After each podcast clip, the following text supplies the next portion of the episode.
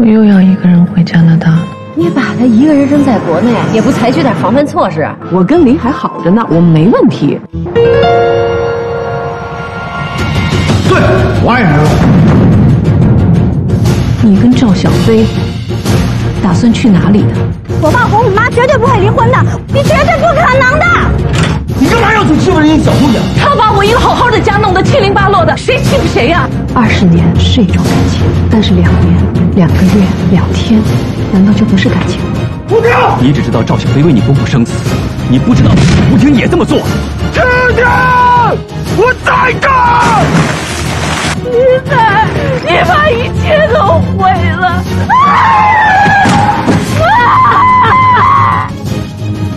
我们俩站在你面前，你要选谁？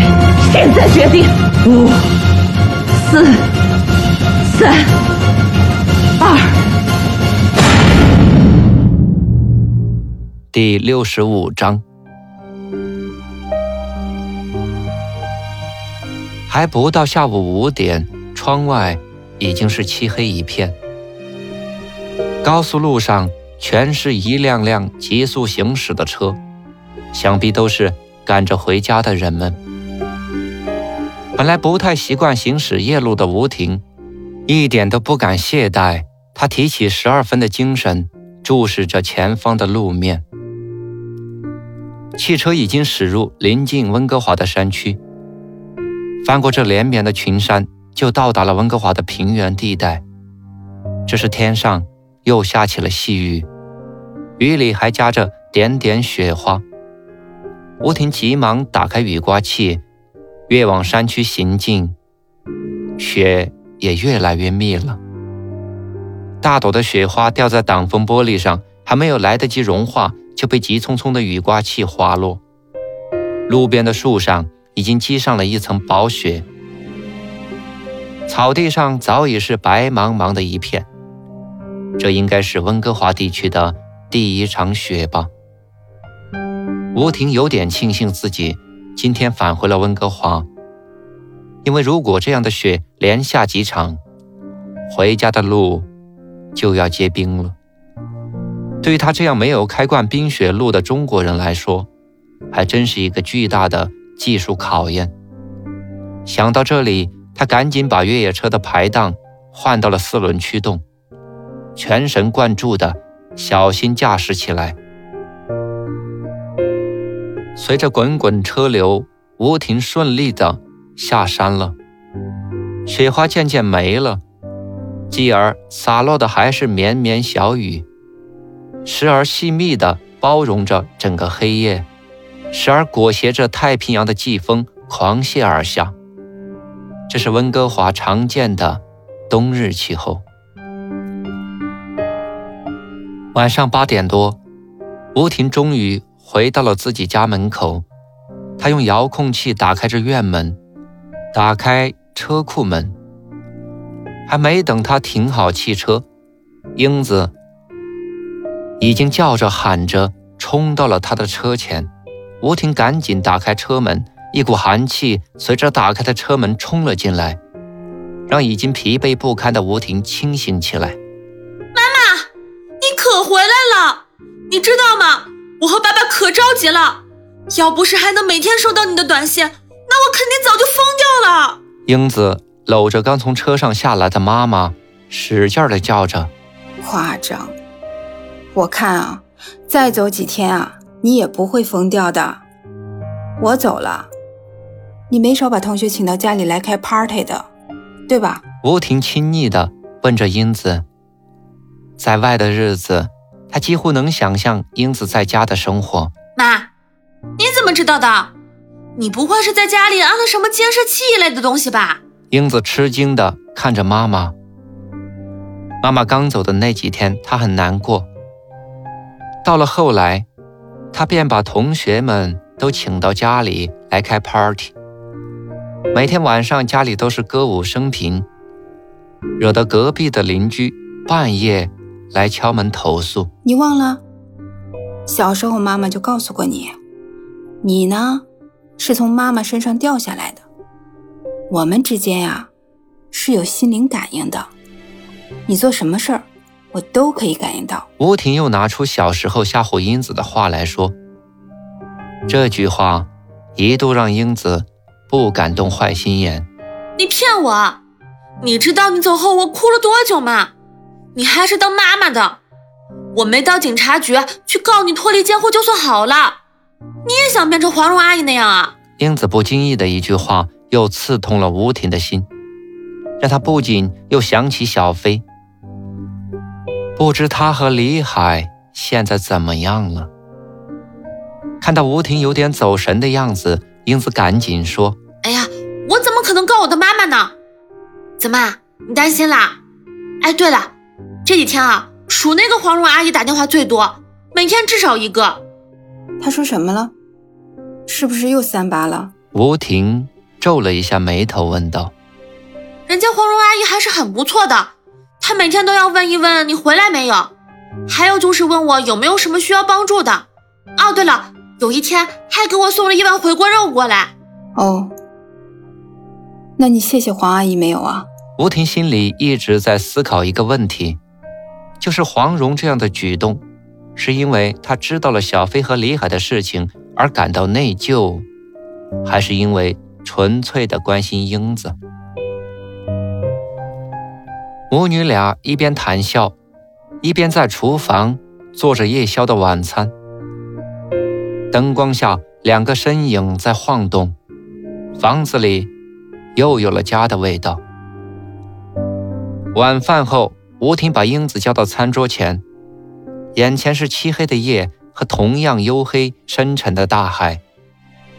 吴婷对英子说：“这次外出回来，有两件事情要告诉英子。”看到英子的眼睛里闪烁着一种恐惧，他决定先告诉英子一件好的消息。英子啊，妈妈这次在奥肯纳根湖住了几天，你还记得那个酒庄吗？就是我们一家人去过的那个酒庄。我在那儿啊学习了怎么品酒。妈妈和酒庄的老板谈好了，我要做他们酒庄在中国的总代理。说到这里，吴婷的脸上。泛出一种自信的微笑。妈，你早该这样做了。我就觉得我的妈妈是能做大事儿的。女人就是不能没有自己的事业。反正我以后就是要做自己的事业，绝不做婚姻的附属品。妈妈，我支持你，太好了。英子听到妈妈的决定，高兴的眉飞色舞起来。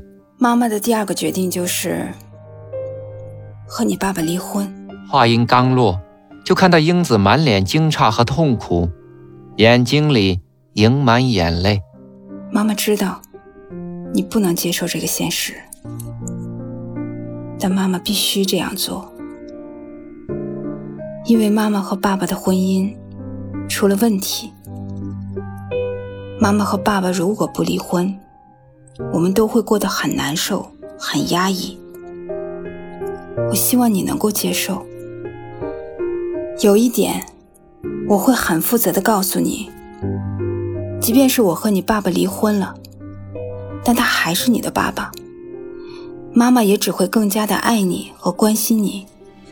吴婷艰难的给英子解释自己的决定，他知道要说服英子，可能远比说服李海还要难，因为孩子永远没有办法理解父母的痛苦。你们太自私了。你们就不为我着想？你们离婚了，家就没有了。即使是住在这样的大房子，家庭也是残缺的。即使爸爸常来看我，但我们一家三口的欢乐也不再有了。英子已经有点歇斯底里了。大人之间有些事，不是简单的说一句“我们愿意”或是“不愿意”就能了结的。我和你爸之间。已经出了一些状况，很难再走到一起了。妈妈也是很痛苦的，可妈妈已经尽力了。有些事只靠妈妈是不行的。与其两个人痛苦，还不如大家分开。这样以后彼此之间可能还可以做朋友。不不，你们骗我的！什么朋友？你们不彼此憎恨就好了。还做什么朋友？原来我们班的那些同学家里好多都是父母离了婚的，我就没有看到一个还能做什么朋友的。就在英子大声吼叫时，家里的电话铃声响起，电话一定是李海打来的。一时间，吴婷不知道是接还是不接好。这时，英子抽泣着抓起了电话：“爸爸，我恨你！妈妈回来了，她告诉我你们要离婚。虽然妈妈没有告诉我什么原因，但一定是你，一定是有狐狸精在勾引你。我恨你！你们要是离婚了，我一定不会要你的，我再也不想见到你。”燕子，你听爸爸说。爸爸和妈妈不会离婚的，这是你妈妈的一时气话。爸爸有时也会做错事，但爸爸是爱妈妈和你的。爸爸绝对不会和妈妈离婚，相信我。你把电话交给妈妈，然后你上楼去。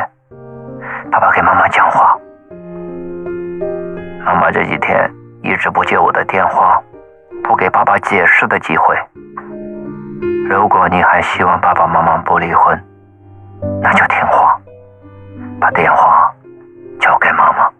显然，李海的这番话，对于正处在绝望之中的英子来讲，无疑是一剂良药。她渐渐的平静下来，流着泪，把电话递给一脸冷静的坐在那里的吴婷。吴婷并没有拒绝，因为她知道。迟早有一次交锋。他在昨天回来之前，已经从建国那里知道了李海对他提出离婚的反应，所以这场对话无法避免。英子用手捂着电话，一双渴望的眼神盯着妈妈说：“爸爸说他错了，他要改的，真的。”把电话交给妈妈以后，他转身上楼。急促的脚步中间，还夹杂着无法抑制的哭声。吴婷的眼里闪出一丝不忍的神色，但又瞬间即逝。你好，有什么请讲吧。吴婷的声音里透着像屋外的温度一样的冰冷。婷婷，你怎么就把要离婚的事儿给英子讲了呢？离婚是我们两个的事儿。我们要达成一致以后才能告诉孩子。你知道这样会给他带来多大的伤害吗？李海的话里透着不满和埋怨。我的意思，想必你已经知道了，还需要我再说什么吗？英子也迟早是要知道的，还不如早点告诉他，让他有一个思想准备。吴婷的声音还是那种淡淡的感觉。仿佛对什么都已经无所谓了。婷婷，我知道我做错了很多，我会给你一个交代的。对于做错的，我无法挽回，但我会在今后的日子里更加的珍惜我们之间的感情。你得给我时间改正吧。在李海的声音里，听得出诚恳和期盼。哼，每次谈到我们的问题，你就说给你点时间。那我的时间呢？我在等待中慢慢流逝的年华呢？难道还要等到你白了头，步履蹒跚的回到家里？到那个时候，你还希望我站在门口高大的红枫树下，系上最后一根黄丝带？